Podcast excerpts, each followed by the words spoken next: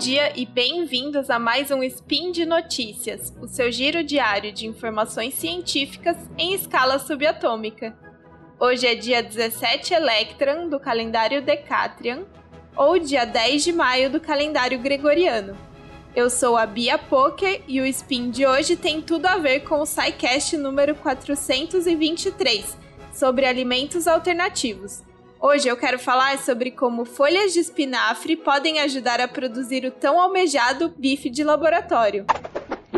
Speed Notícias.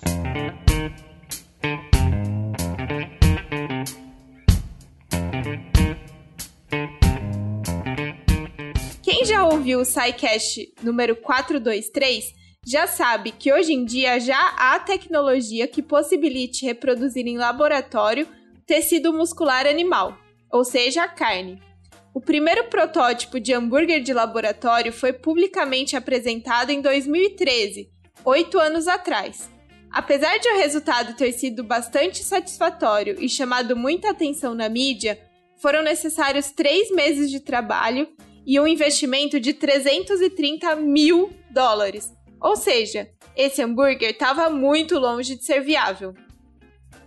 Apesar da carne de laboratório já poder ser considerada então realidade, ainda são muitos os desafios que precisam ser superados para que o resultado de tanta ciência possa finalmente chegar às nossas mesas.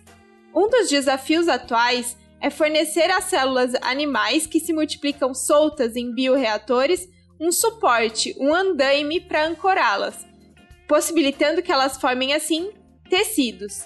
Uma vez assentadas, é necessário garantir o acesso dessas células à fonte de nutrientes, para que elas se mantenham viáveis e se reproduzam. Aí mora um problema. Os tecidos em vivo, ou seja, que estão dentro de organismos vivos, contam com uma complexa rede vascular que alimentam as células constantemente com oxigênio e nutrientes. Até o momento, entretanto, não há nenhuma solução assim definitiva, consolidada para atender a necessidade de vascularização de culturas in vitro. Mas só com essa vascularização vai ser possível obter cortes de carne maiores e mais coesos, não apenas coisas como carne moída, hambúrguer e outras preparações. Além disso, como estamos falando de alguma coisa que vai ser comida, é fundamental que esses suportes, esses andaimes, sejam seguros para consumo, sejam comestíveis. Outro fator relevante é a facilidade de obtenção, né, que está sempre diretamente ligado ao custo. Também é extremamente desejável que esse suporte seja ambientalmente sustentável e não possua origem animal, já que uma das motivações da carne de laboratório é justamente minimizar os, os custos ambientais e o sofrimento animal associado à carne tradicional.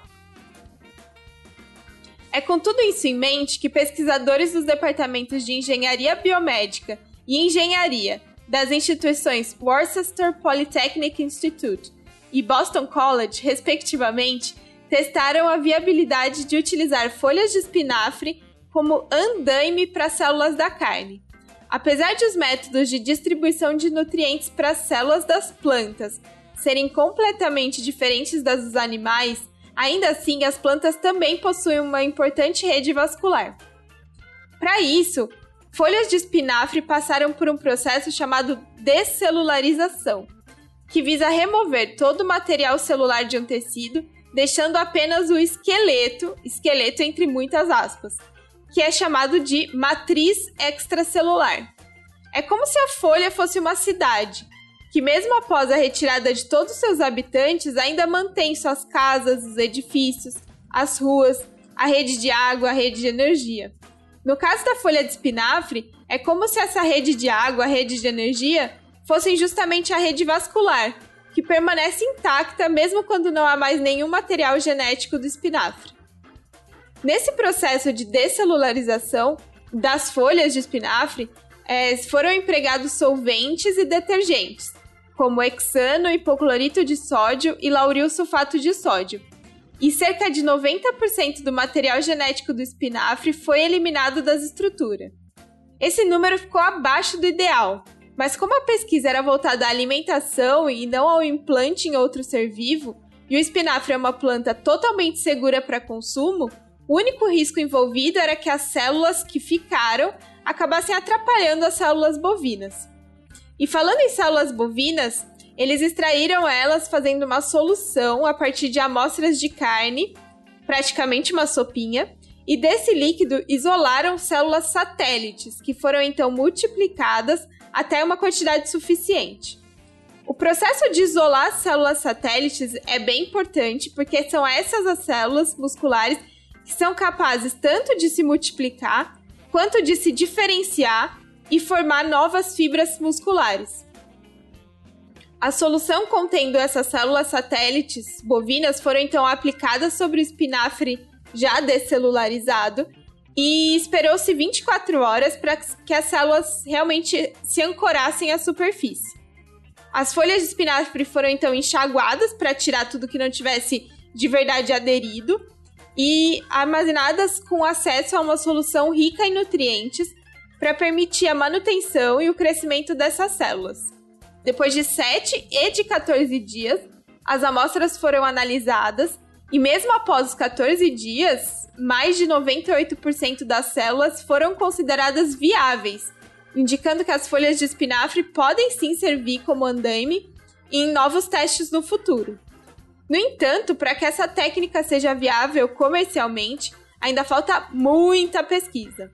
Algumas etapas precisam ser refinadas, modificadas, como o processo de descelularização, que é bem complexo, e nesse caso foi feito com alguns reagentes que o FDA nem considera seguro para contato com alimentos. Bom, por hoje é só. Hoje eu saí um pouquinho da minha área, foi um pouco mais para biológicas, é, então é mais importante ainda eu dizer que todas as referências que eu utilizei na elaboração desses pins estão no post. Passa lá, aproveita para deixar seu comentário, se tiver alguma correção a fazer, eu tiver falado alguma bobagem, é, por favor, coloquem aí no post. Se quiser fazer também críticas, elogios ou até mesmo declarações de amor, lembro ainda que esse podcast só é possível por causa do seu apoio no patronato do SciCast através do Patreon, Padrim e PicPay. Um grande abraço e até amanhã!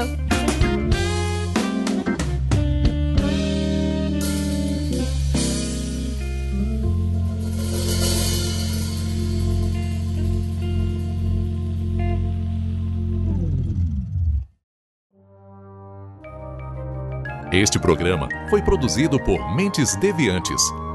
deviante.com.br